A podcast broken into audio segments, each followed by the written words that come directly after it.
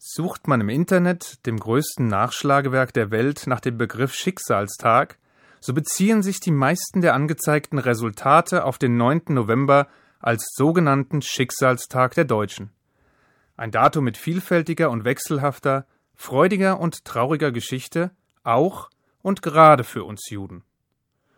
Die Ausrufung der Republik 1918, der versuchte und gescheiterte Hitlerputsch 1923, die Nacht der brennenden Synagogen 1938 und der Fall der Berliner Mauer 1989.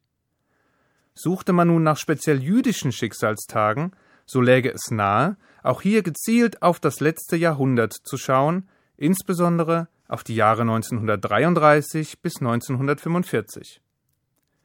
Sei es der Tag der Machtübernahme der Nazis 1933, die Einführung der Nürnberger Rassegesetze 1935, die Reichspogromnacht 1938 oder die Entscheidung über die sogenannte Endlösung der Judenfrage 1941. All diese Tage würden, auch wenn sie nur jeweils ein schreckliches Ereignis für die Juden bereithielten und nicht wie der 9. November im Laufe der Zeit eine Vielzahl von geschichtsträchtigen Begebenheiten auf sich vereinten, Sie alle würden also für sich genommen genügen, um in Kenntnis der in die Katastrophe führenden Vorgänge der Nazi-Herrschaft und der Shoah von Schicksalstagen zu sprechen.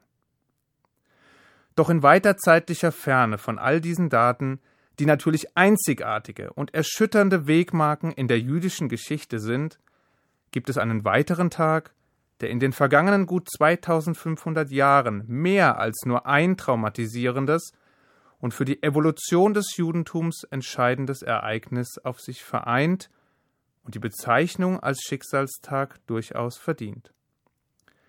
Ich spreche von Tisha B'Av, dem neunten Tag des Monats Av.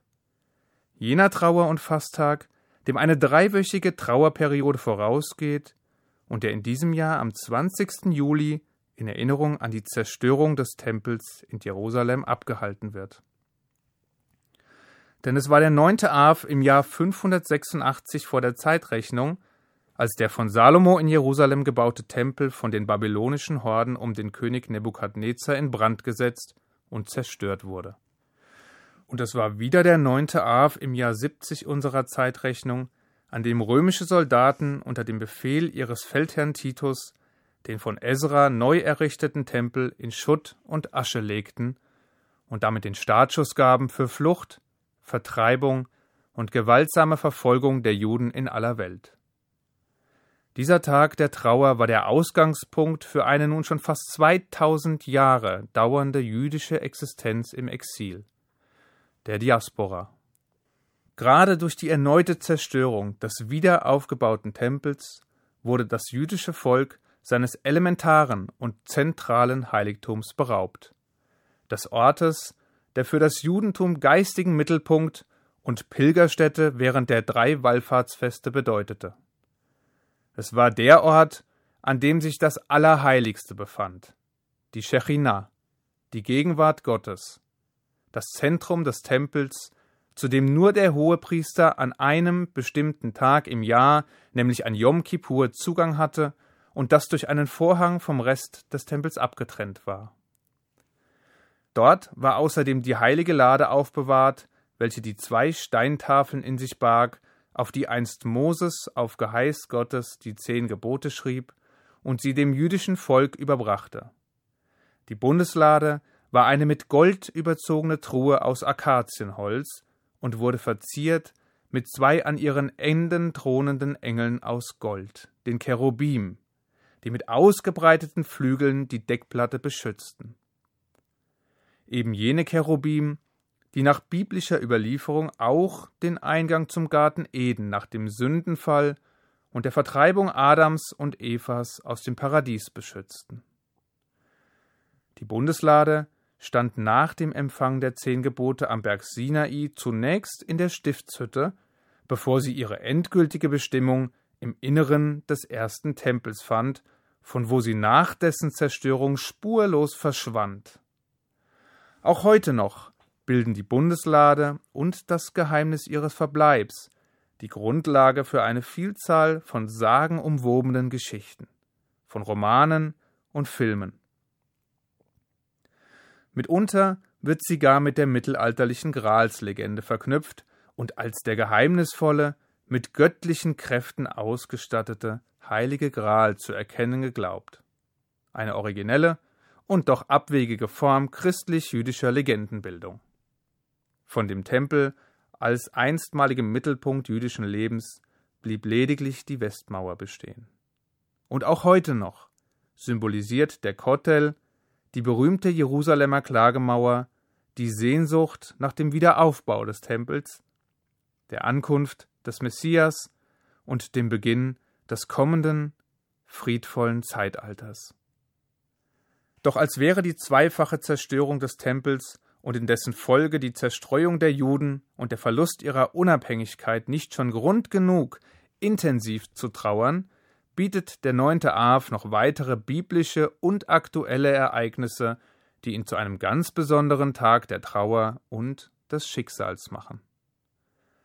Nachdem sich die Hebräer durch den Tanz um das goldene Kalb am Fuß des Berges Sinai versündigt hatten und ihr wenig ausgeprägtes oder gar fehlendes Gottvertrauen nicht nur durch dauerndes Murren und Beschuldigungen des Ewigen offenbarten, sondern auch durch die von Angst getragene Weigerung, in das versprochene Land einzuziehen, verkündete Gott am neunten Av sein Urteil und verfügte, dass die Generation von Menschen, die aus Ägypten ausgezogen waren, das heilige Land Israel nicht betreten dürften.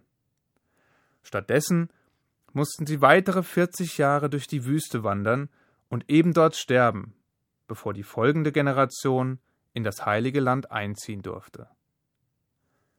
Wer weiß, ob sie das auch dann getan hätten, wenn sie damals schon gewusst hätten, welcher Ärger noch 2500 Jahre später mit der Besiedlung verbunden war und ist. Ein weiteres bitteres Ereignis fand im Jahr 135 unserer Zeitrechnung statt. Der dritte jüdische Krieg gegen das römische Imperium schlug endgültig fehl. Während des Aufstandes, den die Juden unter Führung Simon Bar Kochbas gegen die Römer führten, verschanzten sich Tausende von ihnen in der Festung Bettar. Am 9. Av fiel die Festung, die sowohl als Symbol des physischen wie auch des geistigen Widerstandes galt. Sämtliche dort vorgefundenen Juden, gleich ob Kämpfer, Frauen, Greise oder Kinder, wurden getötet.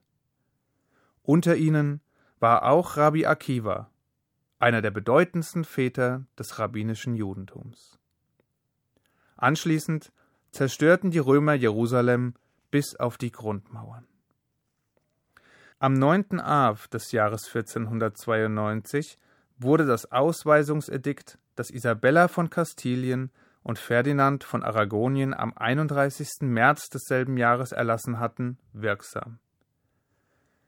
Dieses forderte, dass sich die jüdischen Bewohner Spaniens innerhalb einer dreimonatigen Frist entweder taufen lassen oder auswandern mussten. Die Vertreibung der Juden aus Spanien hatte begonnen, und mit ihr endete eine nahezu 1500 Jahre dauernde jüdisch-spanische Liaison, in deren beispielloser Blütezeit sich Spanien vom 9. bis zum 13. Jahrhundert zu einem wichtigen geistigen Zentrum des Judentums entwickelte und spanische Juden das kulturelle, wirtschaftliche und politische Leben maßgeblich prägten. Mit der Vertreibung fand das goldene Zeitalter sein jähes Ende. Als wären diese Ereignisse nicht schon genug, gibt es auch in der jüngeren Vergangenheit Begebenheiten, die den Ruf des neunten Av als eines außerordentlich markanten Tages weiter festigen. Am 9. Av des Jahres 1914 erklärten England und Russland Deutschland den Krieg. Es war der Beginn des Ersten Weltkriegs. Am 9. Av des Jahres 1942 begannen die Deportationen aus dem Warschauer Ghetto in das Vernichtungslager Treblinka. Und am 9. Av des Jahres 1994 wurden bei einem Bombenattentat auf das jüdische Gemeindezentrum im argentinischen Buenos Aires 80 Menschen zerfetzt und 300 zum Teil schwer verletzt. Gründe gibt es also genug, um im wahrsten Sinne des Wortes von einem jüdischen Schicksalstag zu sprechen und diesen Tag fastend, in trauriger Erinnerung und begleitet von synagogalen Klageliedern zu begehen. Doch ebenso, wie uns die Trauer bewegt, schenkt uns der Blick in die Zukunft Hoffnung. Der Schabbat nach dem neunten Av ist der sogenannte Schabbat des Trostes. Ich wünsche Ihnen daher einen trostreichen und hoffnungsvollen Schabbat. Shabbat Shalom. HR2 Kultur ermöglicht durch ihre Gebühren.